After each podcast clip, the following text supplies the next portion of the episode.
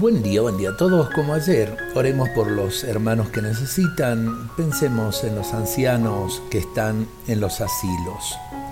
Dios bueno y misericordioso bendice esta casa en la que tantos ancianos pasan el atardecer de su vida.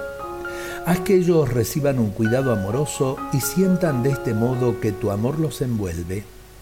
Haz que esta casa sea para ellos un hogar en el que encuentren paz interior puedan reconciliarse con su pasado y agradezcan la vida que tú le has regalado. Concédeles la confianza de que su vida tiene también ahora un valor inestimable. Llénalos de tu amor para que ellos, como ancianos, entreguen este amor a los que los visitan.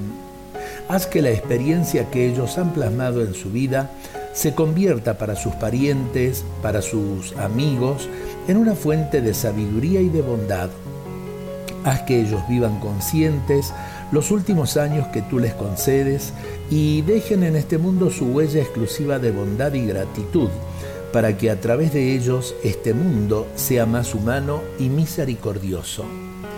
Eh, lo bueno sería que nuestros ancianos no estén en los asilos, sino en sus propias familias.